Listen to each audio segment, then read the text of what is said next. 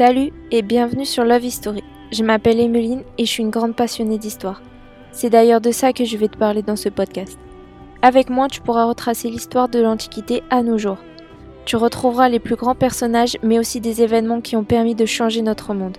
Je te laisse avec l'épisode du jour. Et on se retrouve deux mercredis par mois à 16h30. Tu peux me retrouver sur Instagram sous le nom de Love History.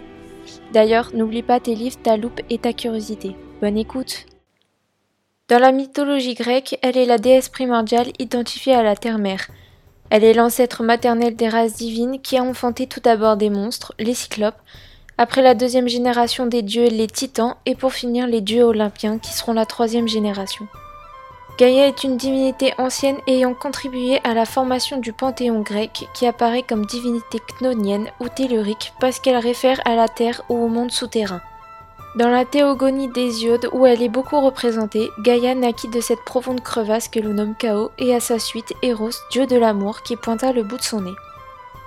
Elle donna naissance sans intervention mâle à Uranos, le ciel étoilé, Pontos, le flot marin, et Ourea, les montagnes et les hauts monts. Le monde ainsi était créé, il fallait maintenant le peupler. Gaïa soutenait Uranos, dieu du ciel, au-dessus d'elle. Elle s'unit donc à lui et ils eurent de véritables rejetons ressemblant à de vrais monstres. Les cyclopes, bâtisseurs de murs colossaux n'ayant qu'un seul œil au milieu du front, Brontès le tonnerre, Stéropès la foudre et Argès l'éclair. Il y a eu ensuite les Hécatonchires, monstres sans bras invincibles et cinquante têtes attachées à leur dos, Kotos, Biarré et Gyes. Vient en dernier les titans et titanides, au nombre de douze, divinités de très grande taille et très forts. Océanos, dieu de la mer, Thétis, sœur et femme d'Océanos, Hyperion, dieu du soleil, Théia, sœur et femme d'Hyperion, Thémis, déesse de la justice, Rhea, une déesse de la terre, Mnémosine, déesse de la mémoire, Iapétos, titan, père d'Atlas et Prométhée, Coéos, un titan, Phoebe, une titanide, Cryos, un autre titan, et enfin Chronos, titan le plus brillant, le plus fort et le plus malin de tous. Uranos détestait ses enfants. Il obligeait Gaïa de les garder en son sein, sinon il les jetait dans le Tartare. Chronos, le dernier né, viendra aider sa mère pour délivrer ses frères et sœurs.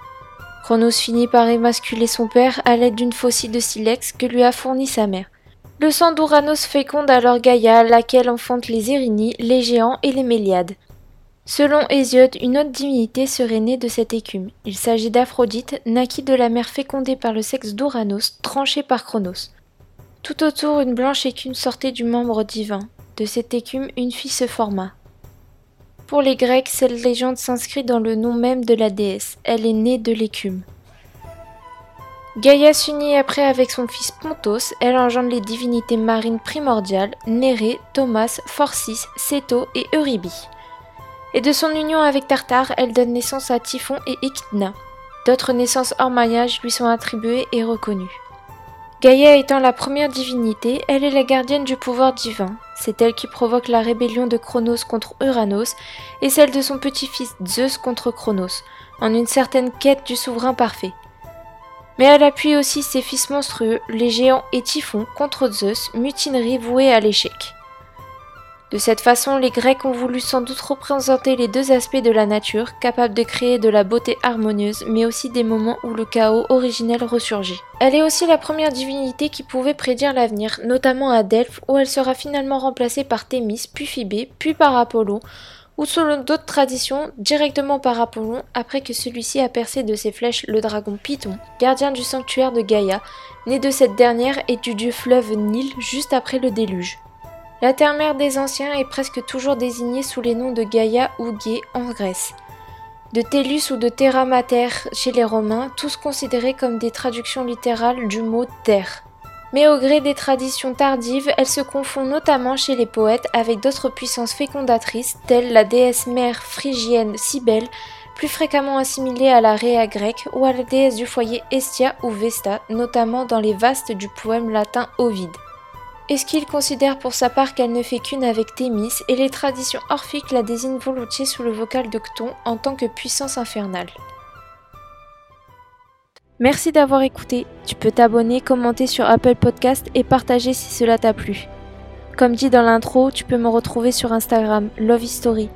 L-O-V.-H-I-S-T-O-R-Y. On se retrouve bientôt. À la prochaine, jeune historien.